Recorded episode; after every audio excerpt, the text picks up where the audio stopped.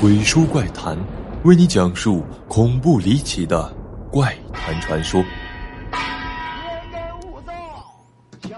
本节目由喜马拉雅 FM 独家播出。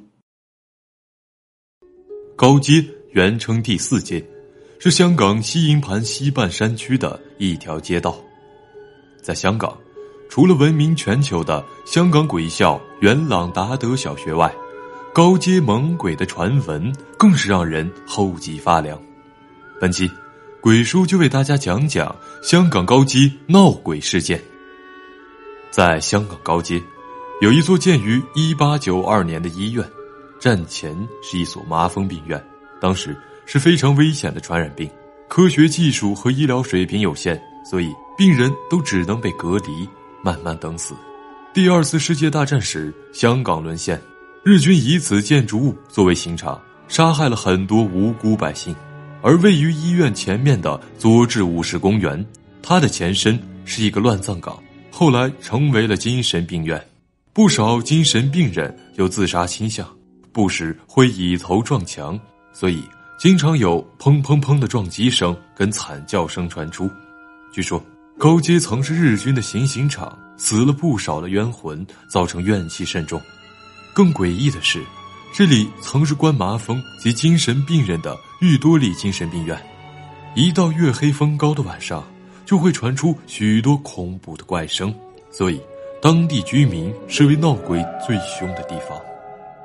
在一九六一年，青山精神病院建成后，麻风病人纷纷转了过去，高街开始闲置，之后闹鬼之说就盛传。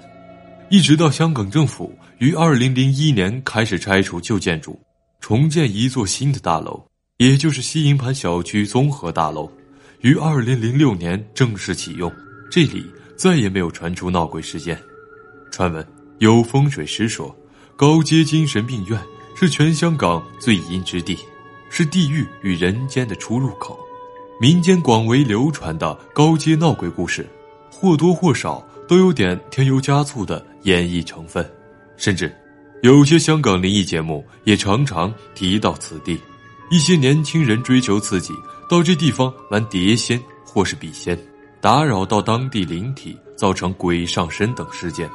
其中比较知名的是一名专栏作家，曾在小时候，也就是九十年代初，看一部片名叫《大迷信》的电影时。见到节目主持人进到改建前的老旧建筑物时，拍到里面半截楼梯站着一位神父。他仔细一看，这位神父没有双脚，像是浮在了空中。他揉了揉眼睛后，再看屏幕，只见到整个屏幕都是这位神父的脸。神父似乎察觉到这位作家看到了他，于是飘到屏幕前看着这位作家。这作家吓得立刻关上了电视。他的妈妈因为跟他一起看，见到他关起了电视，就训斥了一番。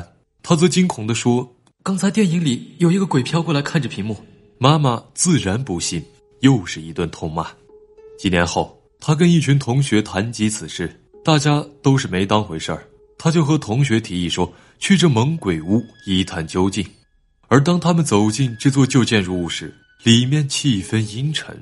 由于残破不堪，又加上夜间吹来的一阵凉风，每个人都非常后悔。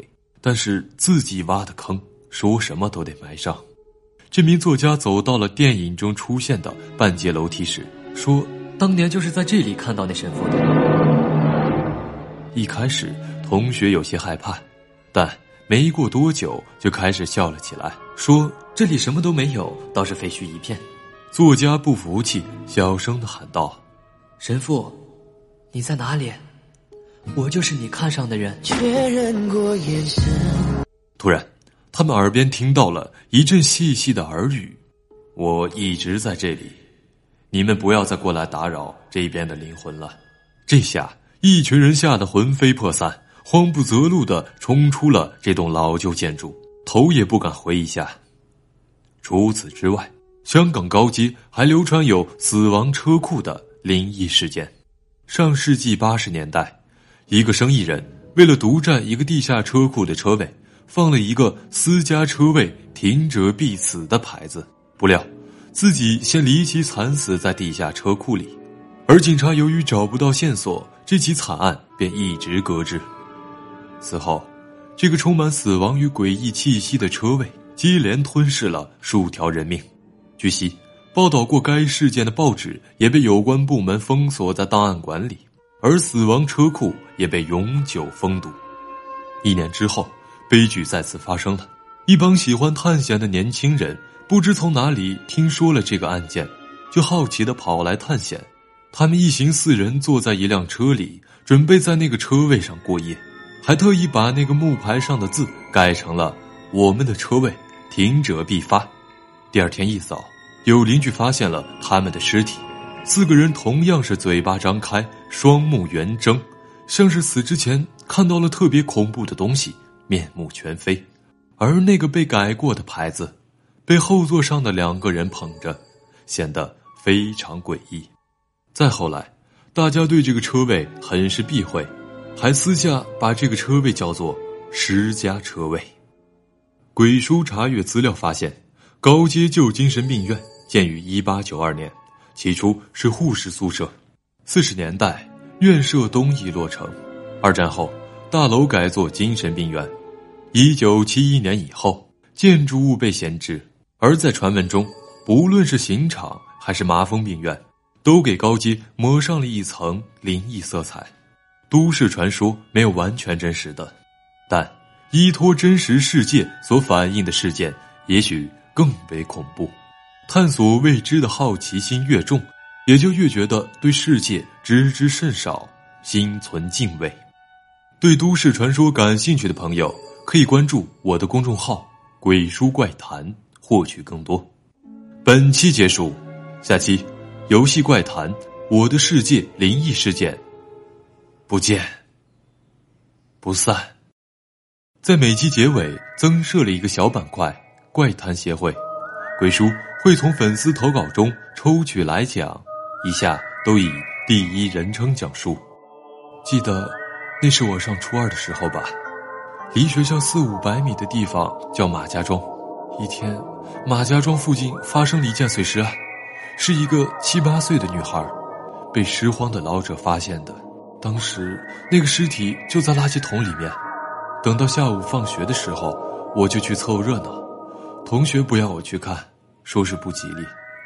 后面他开玩笑的说：“小心他半夜来找你啊。”诡异的事情发生了。晚上我在床上玩手机，突然听到有人敲我房间的门。我下意识的就问：“是谁？”可就是没人回答。就一直不停的在敲，是那种很轻微，但是足以让人听得清的敲门声。我以为是哥哥，起床开门问他什么事，结果打开门漆黑一片，根本没有人。我吓得立马就把门关上了。过了一会儿，那个敲门声又响了起来。等到第二天，我问哥哥，是不是他在恶作剧？他很坚定的说没有，而且压根儿不知道。学校发生的这件事。好了，这就是我要为你讲述的故事。欢迎订阅《鬼书怪谈》，也可关注我的微博或者微信公众号“鬼书怪谈”。晚安。